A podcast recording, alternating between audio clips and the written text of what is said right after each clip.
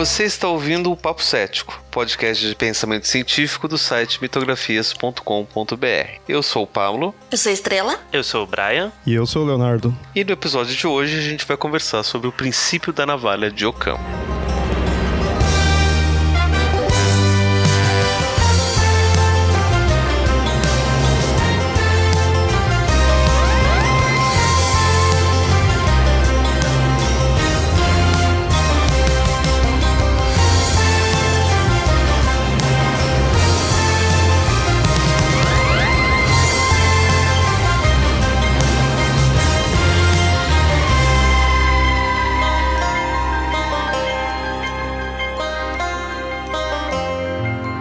Durante a Idade Média, muitos dos pensadores conhecidos como escolásticos discutiam sobre a natureza do conhecimento e sobre a natureza da criação de Deus.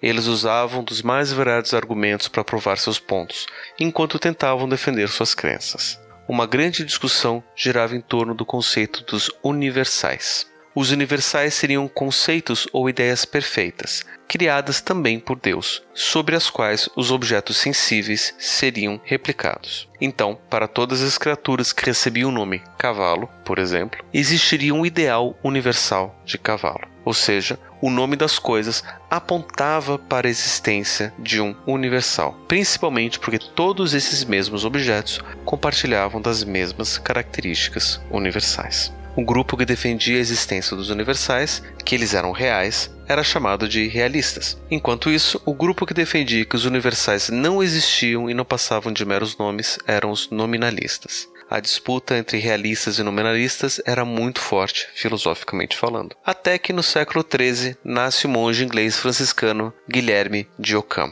Ele sugeriu a seguinte regra para o conhecimento: pluralitas non est ponenda sine necessitate ou a pluralidade não deve ser posta sem necessidade. Isso sugere que, diante das explicações possíveis, a mais simples deve ser preferida, ou seja, entre eu aceitar a existência de cavalos e o universal de cavalos, ou então que só existam cavalos, eu devo preferir a resposta mais simples. Em outras palavras, para Ockham, as explicações dos nominalistas eram preferíveis à dos realistas. Esse princípio passou a ser chamado de navalha de Ockham ou princípio da parcimônia de Ockham. Essa posição se tornou tão popular que até William Shakespeare defendeu o nominalismo de Ockham. Em sua famosa peça Romeu e Julieta, na cena da sacada, onde Romeu conversa com Julieta, a jovem questiona: que há num simples nome. O que chamamos rosa, sobre outra designação, teria igual perfume. Ou seja, para a época, o nome indicava uma essência ou característica universal presente em todos que recebem esse nome. Porém,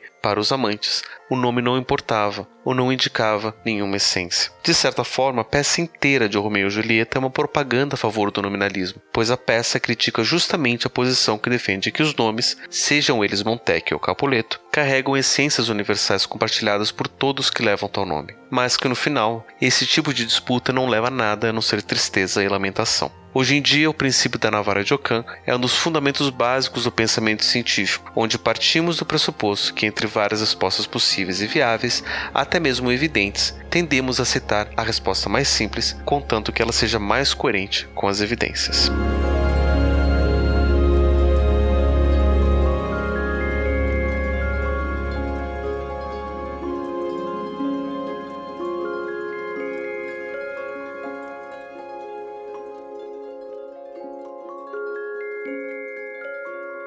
Interessante isso daí que eu acho que tange um pouco a questão lá de, de essência, né? A parte de essencialismo, tudo. Eu vi um certo que nisso daí. Apesar que aí só tá essa questão né, de nominalista e realista. O, eu gostei de dizer, o, o Khan ganhou uns pontinhos aí pra mim, porque eu, de fato, esse negócio de pôr nome e, e o nome de fato querer dizer algo, eu acho. Tipo, eu, eu, eu acho legal pra caramba. Já que, já que eu tô falando aqui, eu vou trazer o assunto questão mais religioso e mítico, eu acho interessante pra caramba quando tem aquele negócio que o nome é algo forte ali. Uhum. É, você. É, misticismo tem muito isso, né? O ocultismo tem muito aquela coisa que você, a palavra ali é importante, o nome é importante ali, mas eu acho isso interessante como estudo só e só, assim, mas levar isso ao pé da letra a um nível científico, eu acho que já não dá. Para mim não faz o menor sentido. Né? E é interessante que se a gente pega a tradição mística, né, e não só a, a tradição mística, ou a, a tradição popular, né, o fato, por exemplo, da gente escolher um nome para uma criança, né, já aponta para isso. Né? Uhum. O fato da gente gostar muito de um, de um antepassado, de uma determinada pessoa, a gente quer homenagear, não é só uma homenagem, mas é quase que trazer um pouco daquela pessoa que a gente está homenageando para que ela viva um pouco dessa força do uhum. nome. Né? Então, é, na nossa cultura, a gente tem muito dessa, dessa tendência de, de considerar que o nome já aponta para uma determinada realidade das coisas. Né? Aquela coisa de você sabe o nome e você tem poder sobre aquilo, né? Isso. Uhum. Você vê isso. Mas é interessante porque quando eu tava começando a estudar o princípio da navalha de Ocampo, há muitos, muitos, muitos anos atrás, eu pensava que a navalha de Ocampo era uma crítica ao, ao holismo. E era como se fosse uma defesa ao reducionismo que são dois princípios básicos da ciência. Dois princípios diferentes, mas que, né, dependendo de, de, de como vai, acontecer, eles vão, enfim, vão se apresentar de formas diferentes. Né? O, o holismo, eu, eu achava que era um caminho melhor, porque você vai poder considerar o todo como sendo parte do seu universo e você vai poder considerar basicamente tudo que se apresenta para você como parte daquilo que você vai estudar. Né? Enquanto o reducionismo tende a reduzir tudo a um princípio básico, né? ou no caso das ciências exatas, tentar encontrar uma fórmula única para explicar tudo. Né? No caso da psicologia, por exemplo, né? eu estava aí criticando a psicanálise do Freud, ele reduzia tudo a sexualidade, eu já achava um problema, gostava mais de teorias mais amplas que consideravam né, muito mais princípios, não só a, a, da, a da, sexualidade. E eu achava que o, o princípio da navalha de Ockham era isso, né? ou seja, crítica ao holismo e defendia o reducionismo. Eu achava besteira, porque muitas das teorias reducionistas elas falhavam em compreender outras coisas. Só que eu, é porque eu não entendi o que, que era o princípio da navalha de Ockham. Porque depois eu fui estudar um pouco mais, eu vi que o reducionismo ele é importante. Ele mostra a maturidade da teoria. Né? Enquanto eu estou investigando e eu não sei o que, que é, eu vou testando tudo. Uhum. Né? Eu vou aceitar tudo, eu vou testando todos os princípios possíveis. E aí eu vou vendo, beleza, esse princípio aqui é melhor explicado, esse daqui não funciona tanto, daí eu vou eliminando, vou eliminando até que eu vou reduzindo e vou criando teorias mais simples, né? teorias mais enxutas, que têm uma explicação melhor do que outras. E aí o reducionismo ele acaba mostrando, na verdade, uma maturidade da teoria. Né? Teorias mais maduras tendem a ser mais, mais reducionistas. Vai tirando a gordura. Né? É, exato, vou tirando os excessos, vou tirando o, aquilo que tem demais. Só que daí, mesmo assim, não tem nada a ver com a navalha de Ockham. Tudo isso daí. Tem nada a ver. Né? O que a navalha de Ockham ela tá dizendo, na verdade, é que a gente. É, ela, ela é mal, mal traduzida para dizer que é, a resposta mais simples é a mais verdadeira. E eu sei que o Leonardo tem já uma bronca com relação a isso. É. Né? Mas não é isso. Na verdade, a navalha de Ockham, ela quer dizer que eu devo evitar pluralidades. Uhum. Né? Ou seja, eu devo evitar duas ou três é, coisas quando uma dá conta. Né? No caso lá, ele está falando, o Okano estava criticando o, o realismo, que dizia que existia o universal e a coisa que representava o universal. Né? Então eu estou criando uma outra explicação, estou criando o universal para poder entender a coisa, né? em vez de só entender a coisa. Né? Ou seja, não, eu devo evitar essas, esses pluralismos. Né? E aí, qual que era a sua, sua posição, Leonardo, sobre o. Do que eu pus aqui? A, a, é, a, sobre a simplicidade. É, não, é, então, não, assim, não, não, chega a ser bem uma oposição, mas é que eu, assim, eu acho que colocar apenas como sendo que é algo simples, né, assim, falar que na Vale do Can dá preferência para explicações mais simples, falando só dessa forma, dá muita margem para a pessoa, principalmente num âmbito religioso, de colocar a ideia dela encaixar na navalha, porque a pessoa pode dizer que, ah, tal dúvida, tal questionamento foi Deus que fez. Tal determinado evento foi Deus que fez. É uma resposta extremamente simples. E simplicidade é muito subjetivo, né? É. Então, tipo, ah, tá indo de acordo com, com a navalha? Não.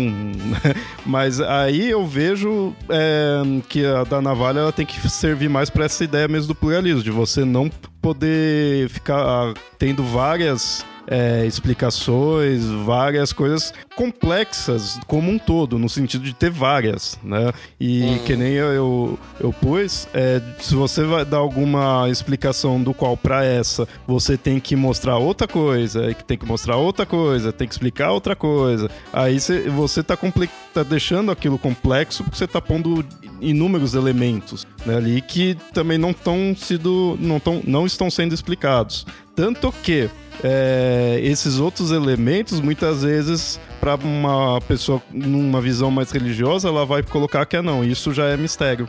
Isso é bem comum. Você fala, ah, foi Deus que fez. Tá, mas por que que fez? Não, aí já é um mistério. Aí você já tá querendo, né, compreender demais. Aí já, né?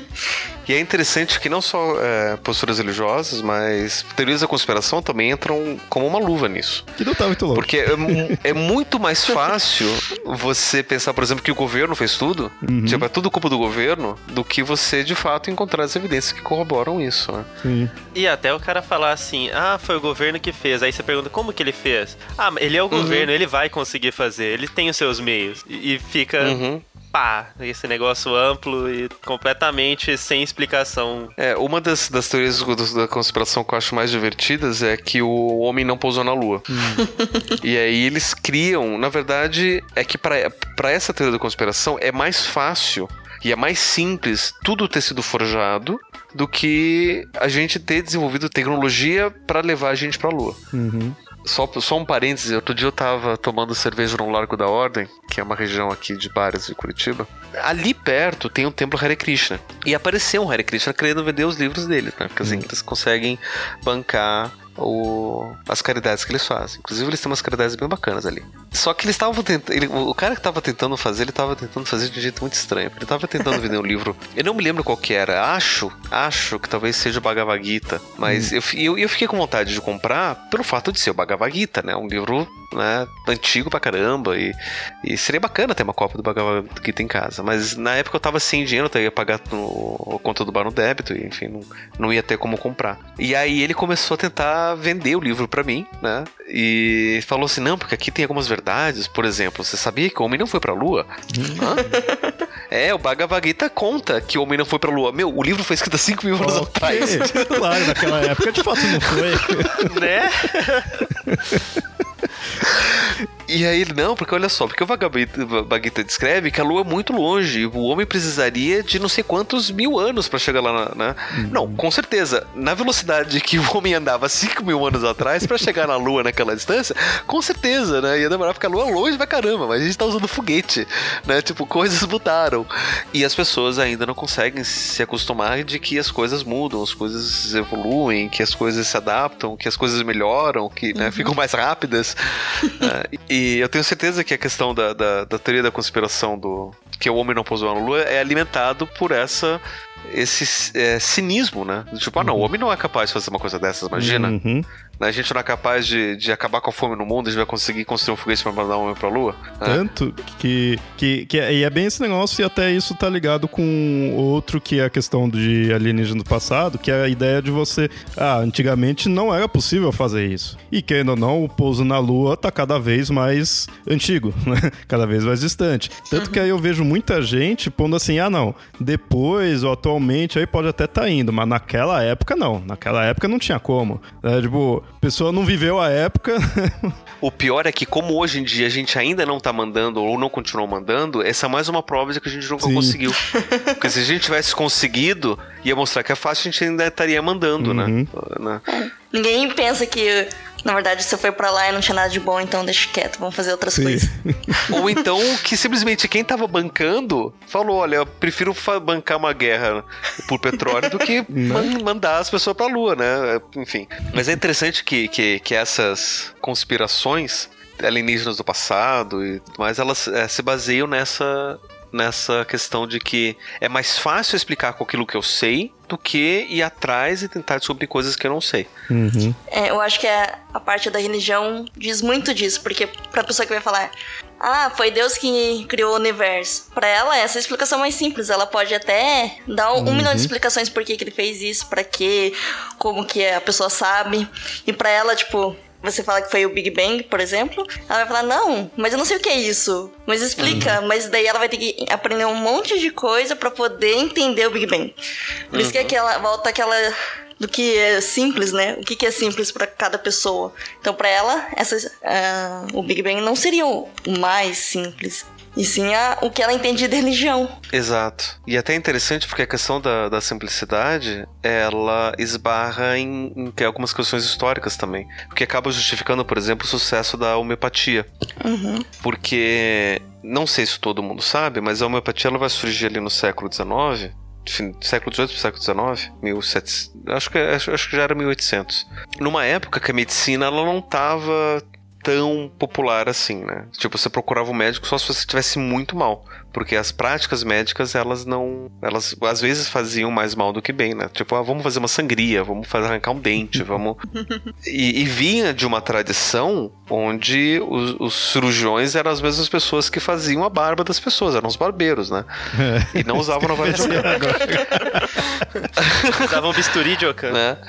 Então, é, você tinha uma, uma, série de problemas com essas práticas médicas. E aí surge uma possibilidade de, de medicina que usa de determinadas poções, né, ou, ou fórmulas, que não têm efeitos colaterais, que não fazem mal, né, que não provocam reações adversas, como muitas das, da, das, dos remédios usados na época. Né? Na época se usava arsênico, mercúrio, soluções de chumbo, né, que é hoje a gente sabe que são venenos, mas na época como eram utilizados em doses pequenas, quando você tomava, você até sentia uma certa melhora, né? Mas depois de um tempo, ficava mal e eventualmente você morria envenenado do remédio que estava tentando te curar. E daí chega um remédio que não provoca isso. Que de fato não faz mal. E aí, entre você tomar uma solução de mercúrio e você tomar uma homeopatia para tratar de uma gripe que está te infernizando há duas semanas, o que, que uhum. você prefere? Vamos tomar uma homeopatia. Claro, se a gripe está te infernizando há duas semanas, provavelmente na terceira semana a gripe vai passar mesmo se você não fizer uhum. nada. Mas aí você tá uma, uma homeopatia e você de fato melhora. Logo, a homeopatia Sim. resolve o problema. Né? Então, o desconhecimento do processo alimenta a, a, a, crença no, na homeopatia. Mas quando eu vou tentar explicar a homeopatia, eu não tenho como explicar direito. E aí eu crio uma pluralidade uhum. desnecessária. Que é o quê? O princípio básico da homeopatia é a partir das, das diluições. Então eu tenho lá um princípio ativo, pode até ser mercúrio mesmo. Né? Vamos supor que a gente usasse mercúrio para tratar a gripe. E aí eu pego o mercúrio e diluo uma parte de mercúrio em 100 partes de água. E aí depois eu pego aquilo e pego uma parte daquela solução e, coloco em outra 100, eh, aliás, 100 não, 99. Né, 99 partes de água. Daí eu pego mais uma parte dessa solução e coloco outras 99 partes. E vou fazer isso várias e várias e várias vezes. A ponto de que de repente eu faço isso 100, 200, 300 vezes que, que se eu vou procurar algum mercúrio ali naquela solução, não vai ter um átomo de mercúrio ali.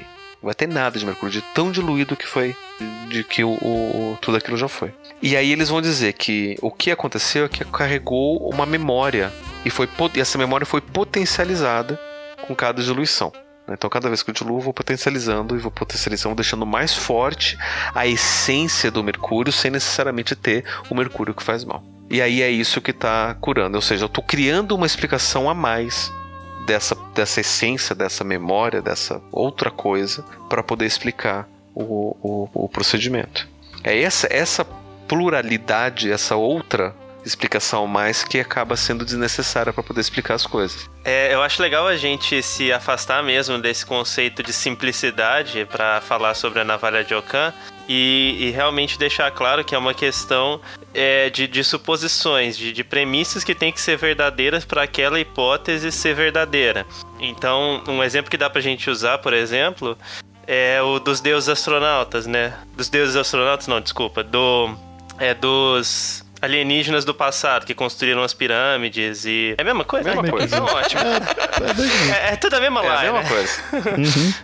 Então, pra, por exemplo, pra gente ter a, a, hipótese de que os alienígenas construíram as pirâmides verdadeira, a gente tem que ter algumas algumas premissas também têm que ser verdadeiras. Primeiro, que os alienígenas existam. Segundo, que eles são inteligentes. Terceiro, que eles viveram juntamente com os humanos, né, no, no mesmo período. Quarto, que eles desenvolveram viagem interestelar Quinto, que eles sabiam como encontrar a gente, eles sabiam construir pirâmides, eles não deixaram nenhuma, nenhuma evidência de que eles existiram ou de que eles passaram por aqui, a não ser umas pinturas que são completamente é, dúbias, que podem ser outra coisa também. E, por último, eles iam perder tempo construindo pirâmides para nós.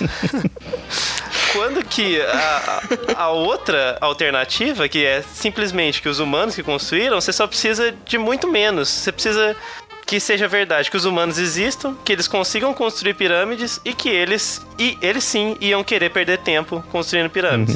Uhum. é, o moti a motivação é o de menos, né? Porque o ser humano sempre faz as coisas à toa, então. Exato, essa... Só que daí você tá desconsiderando que os alienígenas têm outras motivações diferentes. É que eles querem zoar a gente, né? né? né? Os grandes trolladores. Os trolladores do passado. é. né? Então, é, então é, é, legal a gente colocar isso em comparação, porque aí sim a, a navalha de Okan a gente pode passar essa navalha, né, nessas duas suposições, para justamente qual, qual que é uhum. que tem o menor número de suposições, de coisas que precisam ser verdadeiras e que a gente não tem certeza para que aquilo seja verdade. E aí dá para ver claramente qual Exato. E aí é interessante até a gente poder refletir. Né? A gente está falando do, da questão dos alienígenas do passado, do, dos, deuses, dos deuses astronautas, porque a gente não. A gente se, até hoje não teve evidência nenhuma disso. Uhum. Uhum né, que exista vida inteligente, aliás, que exista vida fora da Terra e que vida inteligente fora da Terra. Né? A gente não, não tem evidência, então a gente fala, ó, sem evidência não tem como a gente aceitar essa hipótese. Mas isso não quer dizer nada, porque até pouco tempo atrás não tinha evidência da existência do bóson de Higgs. Uhum. E agora a gente tem. Então, simplesmente a ausência de evidência não, não é evidência de ausência. Uhum. Né? É uma frase bem, bem interessante pra gente lembrar. Então, simplesmente dizer, a, a gente não tem evidência de alienígena, não quer dizer que, elas, que eles não existiram, não vieram para cá, é simplesmente ignoraram a gente e agora, agora deixa os, aqueles terráqueos lá e 4 mil ou 5 mil anos depois, ah, como será que estão eles? Né? Vamos voltar. Opa, a gente caiu aqui em Roswell, que pena. né? Vai que, né? Não, não, não sabemos. Não sabemos. A gente não tem evidência para poder corroborar tanto lado quanto o outro. Mas é interessante o, o que a lista que o Brian disse, porque também a gente não tem evidência da forma como os egípcios construíram as pirâmides. A gente não uhum. sabe. A gente tem hipóteses, especulações. Então, hipotetizar que eles utilizaram, sei lá, rodanas, ou que utilizaram rampas, ou que utilizaram água, ou que utilizaram qualquer outra coisa, ou que foram os alienígenas, são hipóteses viáveis também, porque não tem evidências nem, nem, nem para uma nem para outra, uhum. certo? Só que qual das duas hipóteses tem menos perguntas para serem respondidas. Eu acho que essa que é a uhum. grande questão. Porque se você traz a hipótese do alienígena, tem todas aquelas perguntas uhum. que vem junto, né? Que o Brian listou. Se você traz a hipótese dos, dos engenheiros que são fodões e a gente não sabe, é, é mais fácil a gente entender do que se trata, né? Ou seja, é mais fácil tentar entender como que eles construíram. E tem um monte de hipóteses possíveis e viáveis que explicam como que, como que, que as pirâmides foram construídas. Eu acho importante a gente dizer também que é, aplicar a navalha de Ockham não quer dizer que aquilo vai ser necessariamente verdade. Ela é uma, uma guia, né? Não é uma... Ela é só uma navalha, ela não é uma espada que você tem que passar em tudo e aquilo ali vai necessariamente virar uma verdade. Exato. Né? Porque tem gente que usa como uma Muito espada, legal. que, ah, navalha de Ocan, navalha de Ocan, e, e, simplesmente descartam todas as outras hipóteses, mas não quer dizer isso. Acho que a gente tem um exemplo legal e recente de que a navalha de Ocan estava errada que, que a, a, solução mais simples ou a com menos hipóteses, né, com menos suposições, ela não era verdadeira, que foi o caso do Edward Snowden, que o governo americano estava é, espionando um monte de gente, tinha meios bizarros para poder fazer isso, e é uma conspiração que há tempos vem sendo falada, que ah, o governo americano usa os meios digitais para espionar todo mundo e, e faz um milhão de coisas, eles sabem o que, que você está vendo, o que, que você está navegando, tem acesso à sua câmera, enfim, um milhão de coisas. Mas sempre foi uma conspiração, porque não tinha nenhuma evidência para isso. E se a gente fosse, antes de ter as evidências, aplicar na Vale de Ockham, era mais fácil dizer que nada daquilo era verdade de que simplesmente o governo americano estava fazendo as coisas dele de sempre, mas não tinha toda toda essa extensão de poder sobre as pessoas. E aí até que a gente descobriu que, puxa, era verdade. A, a conspiração era verdadeira. Então, é bom a gente ter esses dois lados também, para justamente não aplicar a navalha como uma espada que ela é uma guia, mas não necessariamente a realidade vai se ajustar ao menor número de suposições ou à simplicidade da situação. Uhum. E, e, esse daí é um exemplo interessante que mostra que nem, nem sempre as respostas com menos hipóteses, com menos suposições, são as mais verdadeiras. Que, de fato, é mais fácil achar que o governo não sabe de nada, como aqui no Brasil, né? O, o governo, pelo menos o presidente aliás, até desse atual também não sabe de nada, que achar que eles estão sabendo de tudo, estão tendo 1.500 braços, escondendo 1.500 segredos, né? Porque a gente sabe, né, que quanto mais gente envolvida para guardar um segredo, mais fácil é o segredo de vazar. Uhum. Uhum. Tanto é que o Snowden provou isso pra gente. Então, resumindo bem, que acho que toda ferramenta científica sempre tem os seus poréns, né?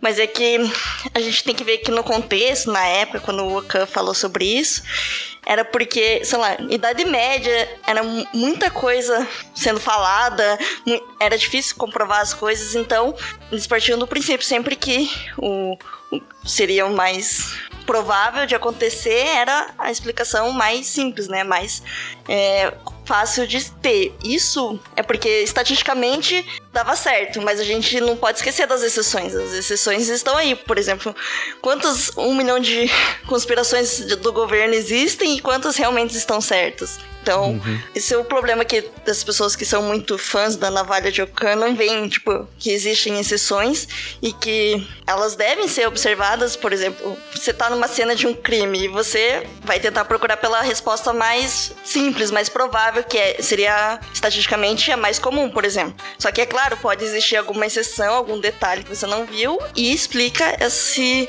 outro fenômeno. Mas também tem que lembrar que, como é uma exceção, tem que ter uma explicação. Não pode falar assim, ah, mas as, nem sempre é assim, tá? Mas por que nesse caso não é assim? Cadê a comprovação? Uhum. Então, isso é um outro problema uhum. que as pessoas que falam, ah, não, mas isso é uma exceção. Tem que tomar cuidado também, tem que comprovar essa exceção. Por exemplo, médicos, eles usam muito a navalha de Ockham pra... O cara, ah, tô com uma dor no peito. Ah, o que pode ser? Ele vai pela o que é o mais comum. Virose. É, estatisticamente mais comum, mas é óbvio que pode ser outras coisas. Isso ele vai descobrir depois. Ele nunca vai, ah, você tem uma doença super mega rara, aqui vamos te tratar assim. Vai começar pelo mais comum e ir diminuindo as probabilidades do que pode ser aquela doença. É, ele começa com a hipótese mais simples, e aí descartando o mais simples, ele passa para outra mais simples, e aí, descartando aquele, vai para outro e vai complexizando até que ele vê, não. Então, todo, se todas as mais simples não deram certo, a gente vai passar para as mais, mais uhum. complexas.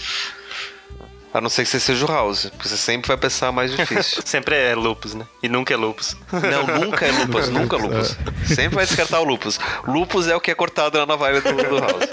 Inclusive, o House declarou que a navalha de Okan era uma falácia. Olha isso. Uhum. A audácia do sujeito.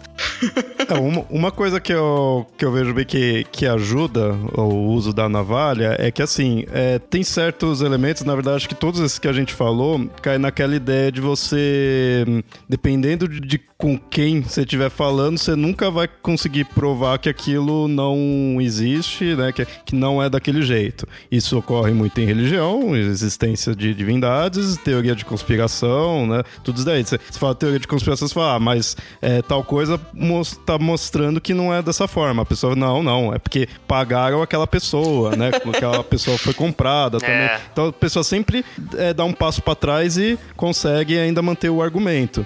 Mas sabe como eles fazem isso? Eles acabam criando uma coisa que em ciência a gente chama de hipótese ad hoc, hum. que é uma hipótese provisória. Ad hoc significa provisório, né? Ou seja, não consegue explicar, ah, não, mas aí foi comprado. Uhum. Aí você cria mais uma outra hipótese ali. Ou seja, além de não conseguir explicar tudo aquilo, ainda tem que explicar como é que aconteceu Sim, o pagamento. Porque cada passo que ele dá, ele tem que ter uma explicação para aquilo.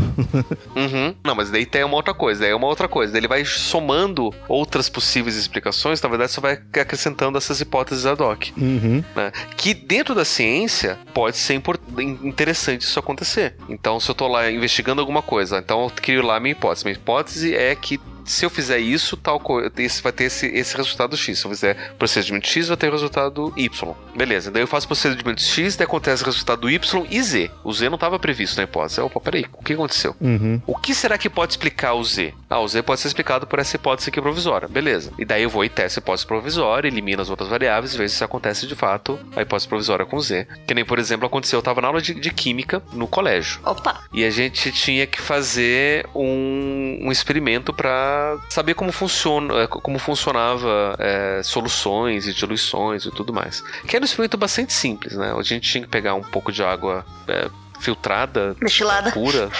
destilada, isso daí. Água destilada, é que pra mim destilada só. Só, é. só álcool destilado. É, só água destilada, daí não lembro da água, pode ser também. Mas água destilada, pegar lá um pouco de, de sal, colocar ali, daí depois tem que passar isso num filtro, tinha que ferver lá e tirar toda a água, e a mesma quantidade de sal que você coloca no começo, mas o peso tinha que estar no, no final de todo esse processo. Legal? Legal. Só que o nosso professor arrumou as bancadas pra gente e eu não sabia que a água era esse tipo de água. E era água colocada naqueles tubinhos que você aperta, aperta e sai água, né? Como se fosse um jato. Como que é o nome? Pissete. Pissete, isso daí. E a gente ficou brincando de jogar água no outro. Até a água acabar. E aí o professor chegou, vamos fazer o nosso exercício. Né? A gente pega a água e faz isso daí, beleza. E aí a gente não tinha mais água para fazer. Então a gente pegou a água da torneira, né? Hum. Por que não? E aí, quando ele fez tudo isso, tinha mais sal do que o que a gente tinha colocado no começo. De onde é que surgiu esse sal mágico, né? Duplicou a quantidade de sal. E a gente teve que criar uma hipótese ad hoc que essa água, hum. esse sal provavelmente estava já na água que a gente tirou da torneira, né? Uhum. Então é, é, é, é, mais ou menos é para isso que serve. Daí se a gente fosse dar continuidade ao, ao, experimento, eu ia pegar só a água da torneira, colocar a mesma quantidade de água que eu tinha colocado, que eu não sei qual uhum. era, né? Começa por aí, porque a gente não estava medindo a quantidade de água, porque a água destilada não, uhum. ela ia ser toda evaporada, então não ia ser irrelevante. E uhum. para daí medir depois se ia sobrar sal, enfim. Eu poderia fazer um outro experimento para comprovar essa hipótese ad hoc. E isso é muito comum que acontece, que acontece na ciência. O problema é quando é uma hipótese ad hoc, ela não consegue ser verificada e ela acaba sendo simplesmente incluída nas teorias uhum. e você não vai testar. Né? Como no caso da teoria da conspiração, de que quando não funciona direito porque o cara foi pago, para não contar para ninguém, né? E, e pronto. É uma explicação básica que você usa para tudo. Mas em algumas ciências isso acaba acontecendo. E é isso que, acaba ficando perigoso. É que eu, eu acho que estão sendo usados de formas diferentes, que no caso das conspirações e semelhantes, está sendo usado como uma muleta. Uhum. Então você não vai verificar aquilo. E se um dia verificar e aquilo não provar que não, não é consistente, você dá um passo para trás e pega mais uma muleta. Então, uhum. é, o problema disso não é você pôr uma, é você pôr várias, é sempre assim. É. Um, um... O nome disso, o nome disso é, é muito comum. É, que, que, que, acontece na programação, na área do nosso Brian, que é o a gambiarra. que dá nome pro POG. A gente é chama de POG orienta, isso. É, programação Exatamente. orientada a gambiarra. Sim. Que é quando você começa a fazer um monte de coisinha assim, tá funcionando, tá funcionando, vamos, vamos juntando, vamos juntando. Sim.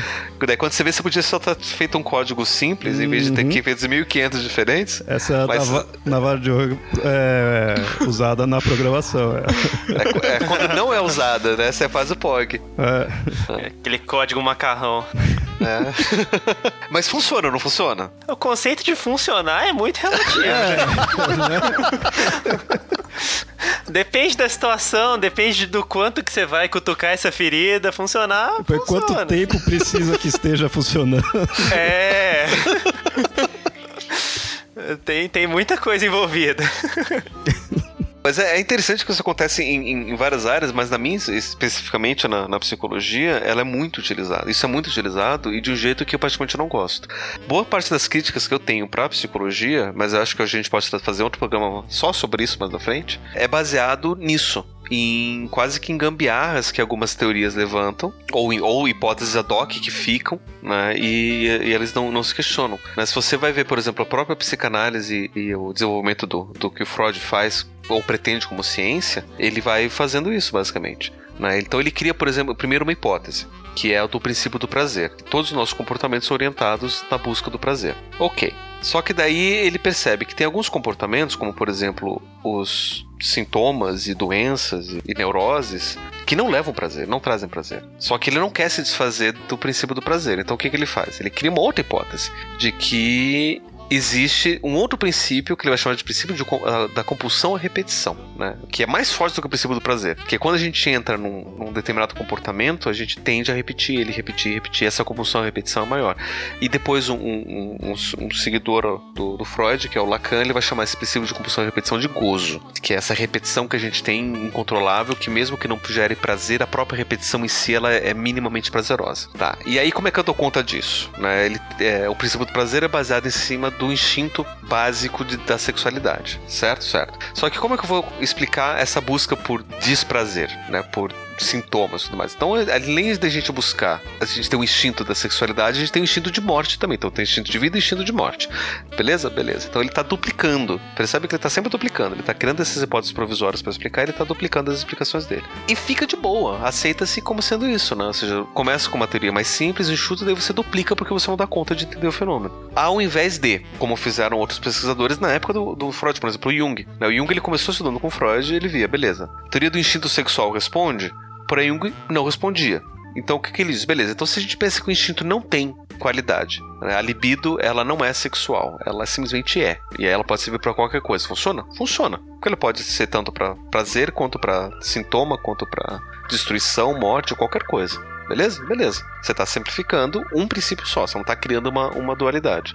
Só que daí isso foi descartado pelo grupo é, psicanalítico na época, né? Porque eles não podiam abrir mão do princípio sexual. E, e esse tipo de coisa acaba me incomodando. Sabe o que, que tudo isso daí chama? Hum. É não querer largar o osso. Por causa que a pessoa, tu, tanto conspiração, religião, nessa parte da psicanálise, a pessoa já tem ideia daquilo lá que ela quer, que ela acha que, que funciona daquela forma, que é aquela resposta, e aí vai indo, vai indo. Começa a levar para outro caminho, ela tenta forçar para chegar onde ela quer. Ela não quer largar aquela resposta que ela tem. Então, ela nunca passa na cabeça dela de que, tipo, descartar, de poder descartar, de pensar em outro, chegar num outro local onde ela não imaginava. Eu acho que talvez isso possa até ser um meio perigoso, meio que tipo uma tentação na área científica, porque, porra, você tem aquela hipótese, você tá estudando aquilo lá, você tá, pô, tá confirmando, tá confirmando, de repente começa a mudar, eu vejo outra pessoa e, e contradiz tudo que você tava ali já meio que afirmando, eu, eu imagino que deva ser meio ruim, né, ego até do cientista, uhum. ele tem que... Mas não só, mas não só pro ego, pro próprio trabalho, porque muitas vezes você tem uma determinada hipótese que baseia toda, todas, tudo que você desenvolveu. Sim, Inclusive sim. patentes e técnicas é. e trabalhos. Daí você vê que aquela hipótese estava errada, o que, que, você vai fazer? Uhum. Vai ter que refazer tudo que você fez ou é mais fácil você anexar uma outra hipótese ad hoc que justifica? Né? Um exemplo que eu gosto de dar, que é outro diferente do, do, do Freud, né? Só para o pessoal pensar que meu birra não só com Freud. Apesar de eu não, de eu não gostar né, da psicanálise também por conta disso. Né? No, no, do outro lado do Atlântico, nos Estados Unidos, você tem o desenvolvimento de uma outra teoria que é do behaviorismo. Daí também vale a pena a gente falar, fazer um programa só sobre isso no, no futuro. Tem vários amigos que adorariam conversar com a gente. que quando ele vai surgir, ele vai surgir com o trabalho de um cara chamado John Watson, que vai escrever um, um manifesto chamado Psicologia do ponto de vista do behaviorista. Que ele vai dizer o seguinte, que tudo isso que os psicólogos na época estavam falando, principalmente ele estava fazendo uma crítica a um outro psicólogo americano chamado William James, que ele falava muito de processos mentais. Ele dizia que os processos mentais eles não podem ser observados, logo não podem ser objeto de estudo científico. Então a gente só vai estudar aquilo que pode ser observado dos processos mentais, que são os comportamentos. Até aí, cientificamente, ainda mais para a época, que era 1800, não, aliás, 1910, 15, por aí, não me lembro, 20, beleza, né? Uma proposição sólida. Então vamos observar os comportamentos. Ele fez toda uma, uma teoria centrada na ideia de fazer uma psicologia só do comportamento observável. Só que ele ainda inferia a possibilidade da existência de uma mente não observável. E depois que o Watson trabalhou, surgiram outros pesquisadores, como por exemplo um deles foi o Thorndike, que é também bastante conhecido na, na, na área, que vai pressupor que o que faz a ligação entre estímulo e a resposta que é o que explica lá o, o comportamento, é o processo mental, é a mente. E aí ele vai dizer que existe uma mediação de estímulo e resposta. Isso foi chamado de behaviorismo mediacional. E esse behaviorismo mediacional que vai ser base depois para a psicologia cognitiva, que ainda vai pressupor que existe uma mente com processos mentais e uma série de explicações de como funciona essa mente, essa cognição. Ao mesmo tempo, né, aliás, logo depois do, do Thorndike, ao mesmo tempo do desenvolvimento, aliás, antes do desenvolvimento do cognitivismo, vai surgir outro cara chamado Skinner, que vai dizer o seguinte: olha, a gente consegue explicar tudo sem inferir mente. só entendendo o comportamento. Só que a gente vai ter que entender também que aquilo que a gente chama de mente, que é pensamento, memória, atenção, emoção, sentimento, também é comportamento e segue as mesmas regras. Só que a gente não observa diretamente, a gente observa indiretamente a partir de um outro comportamento que é a linguagem. Então, o que o, que o Skinner fez foi passar na vara de Ockham mesmo, simplificou as hipóteses, né, tirou, raspou a mente da, da, da questão, né, porque não, é, era uma hipótese a mais, e fez uma coisa mais enxuta, mais simples, que eu acho muito mais elegante, muito mais bacana do que o, o mentalismo e tudo que se deriva disso. Mas ainda assim, a gente vê a psicologia cognitiva hoje firme e forte, todo mundo falando, tanto é que tem filmes sobre isso, como por exemplo Divertidamente, que é uma, uhum. da mesma forma como o meu Julieta foi uma propaganda do nominarismo, Divertidamente um, uma propaganda do, do mentalismo. Né? Se a gente tem a nossa mente dentro da nossa cabeça que faz as coisas acontecerem pela gente. A gente precisa falar mais disso. É, eventualmente a gente vai ter bastante tempo para falar sobre isso. Mas é só para mostrar né, que é uma outra forma como a, a, essas, essas hipóteses ad hoc vão ficando. E a gente hoje em dia não se questiona o que, que é mente, o que, que funciona.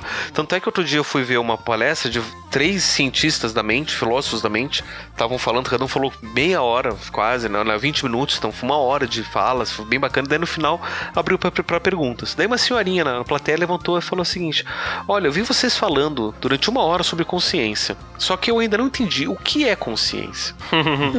bem simples. E aí os três se olharam, se olharam e falaram: quem que vai responder isso daí? Daí um deles, que é o mais eloquente deles, chegou e falou: Olha, quer saber? A gente não sabe o que é consciência.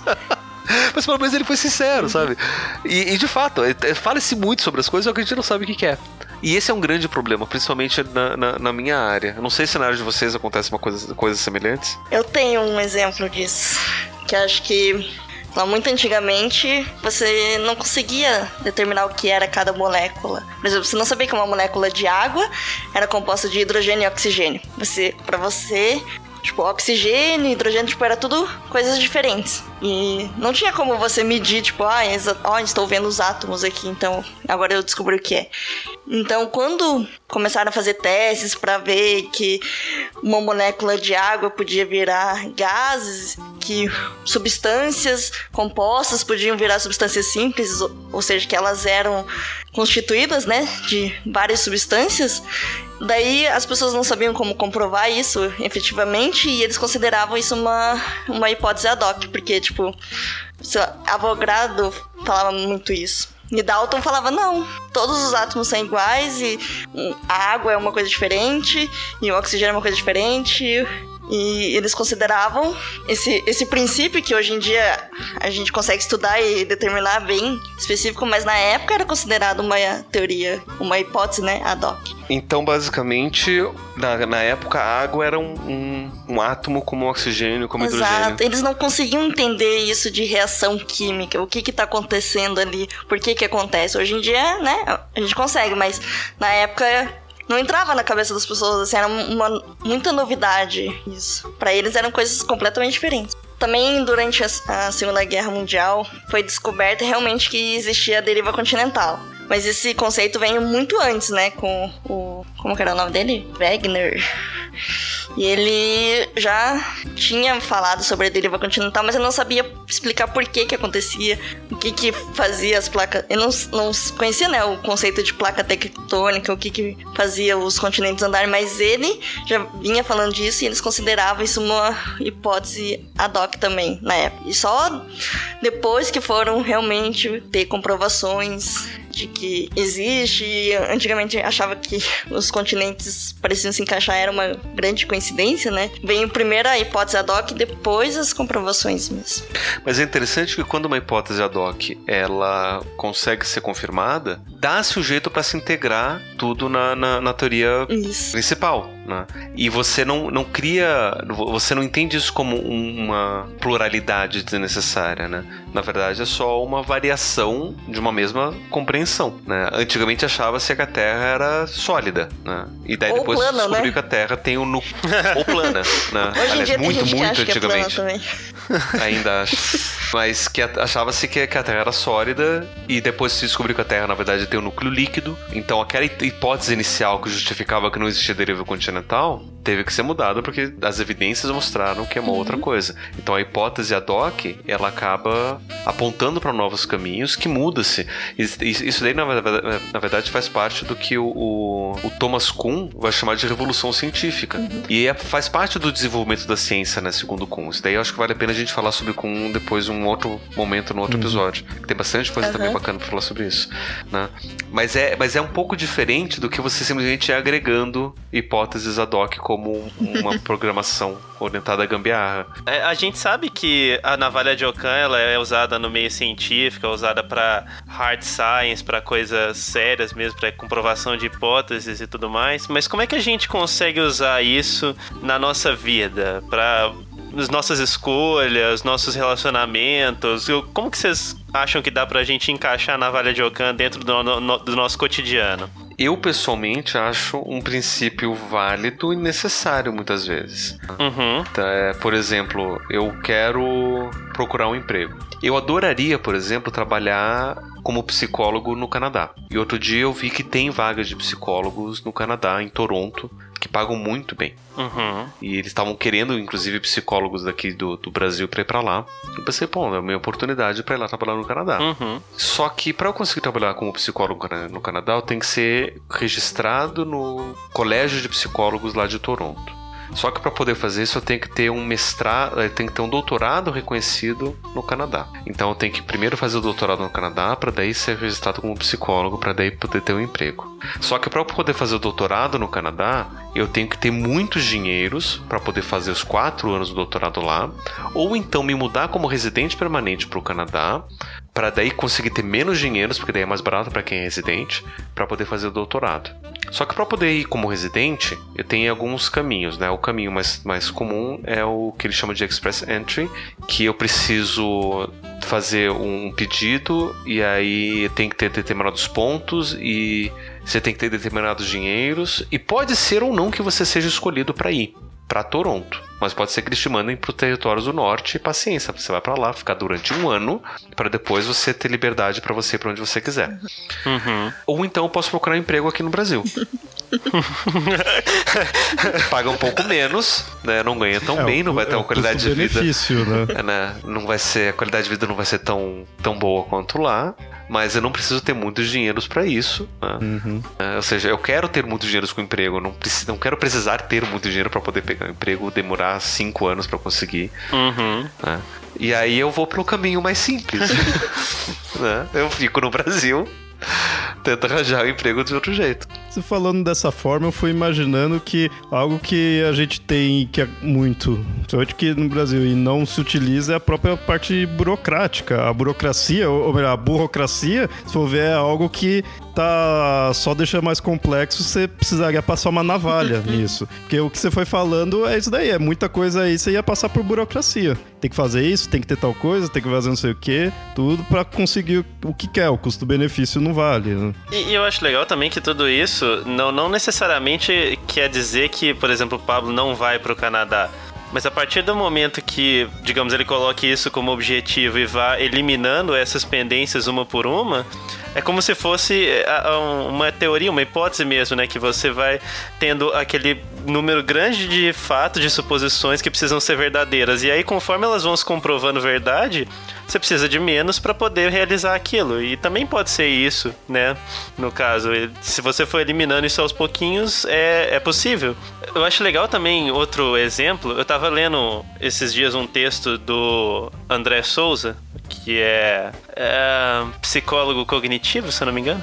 Sim. Uh, e ele estava falando, fazendo um texto sobre ansiedade e uh, uma das técnicas que ele descreve para poder é, diminuir a ansiedade é de você descrever o seu ambiente e não interpretar. E ele dá um exemplo legal, que, por exemplo, se o seu cônjuge, parceiro, não responde no WhatsApp, você pode pensar que é porque ele morreu ou tá com outra pessoa ou, ou fazer uma viagem gigante Ou você pode pensar que, sei lá, ele tá ocupado na hora, ou alguma coisa aconteceu que tirou a atenção dele. Mas uma é. mais simples ou que ele não gosta mais de você. Então, que ele não gosta mais de você também já é uma, uma exposição grande.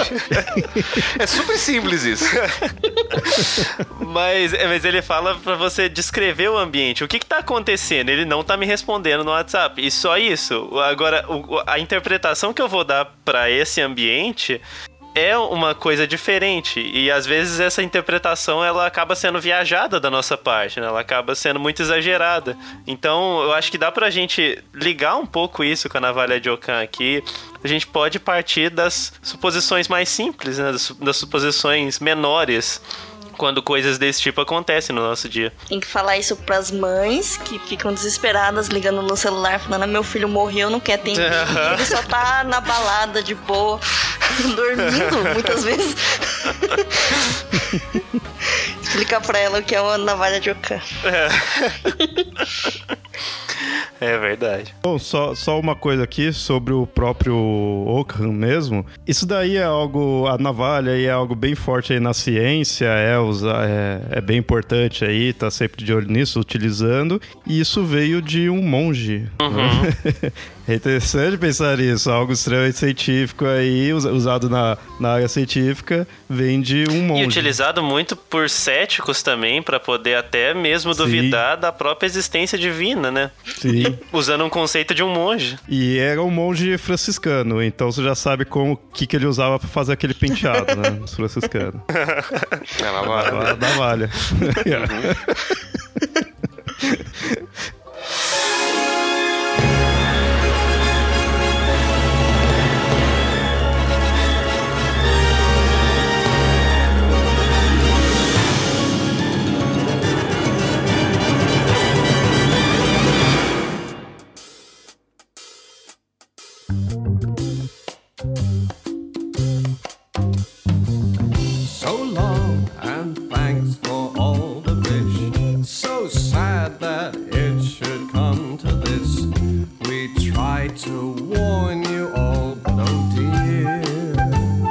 Navalha de Ockham é uma ferramenta, um princípio da ciência. Ela não aponta para a verdade ou para a melhor resposta aos problemas. A navalha de Ockham nunca vai dizer que a resposta mais simples é a verdadeira ou a mais verdadeira. Ela apenas aponta, diante das possibilidades, dado que ambas as respostas são possíveis, que a mais simples é preferível diante da mais complexa. Esse é um princípio que vem acompanhando o pensamento científico há seis séculos e até hoje tem ajudado a percebermos caminhos melhores para as nossas explicações, evitando justamente pluralidades desnecessárias. Várias ciências, diante de questões sem resposta, acabam criando essas pluralidades ao invés de reverem seus princípios originais. Ou seja, ao invés de buscarem respostas mais simples, porém diferentes, elas tornam suas respostas mais complexas a fim de manterem seus princípios primeiros. Acabamos com isso, criando modelos monstruosos de ciência com vários galhos e poucas raízes. Se conseguimos rever e desenferrujar a navalha de Ockham, usando-a com parcimônia, poderemos encontrar caminhos mais simples para o conhecimento e conhecimentos mais coerentes com as evidências à nossa volta. Às vezes, na ânsia de concordar nossas crenças com o que vemos,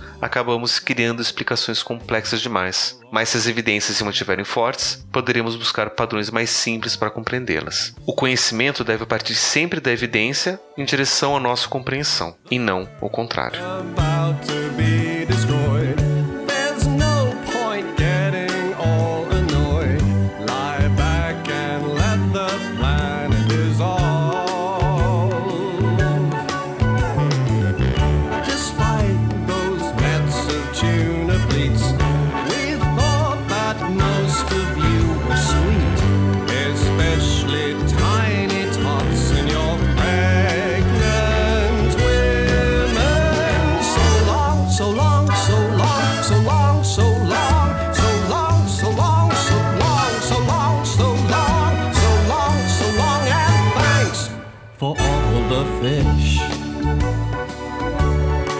Você gostou desse episódio, não se esqueça de visitar nosso site no www.mitografias.com.br para conhecer mais o Papo Cético e também outros projetos do nosso site. Você também pode mandar e-mails para contato@mitografias.com.br. Seguir também a nossa página no Facebook, no facebook.com/papo lendário ou então no facebook.com/templo do conhecimento. Se você quiser apoiar o Papo Cético e os outros projetos do Mitografias, você pode acessar padrim.com.br barra mitografias e conhecer o nosso projeto de apoio.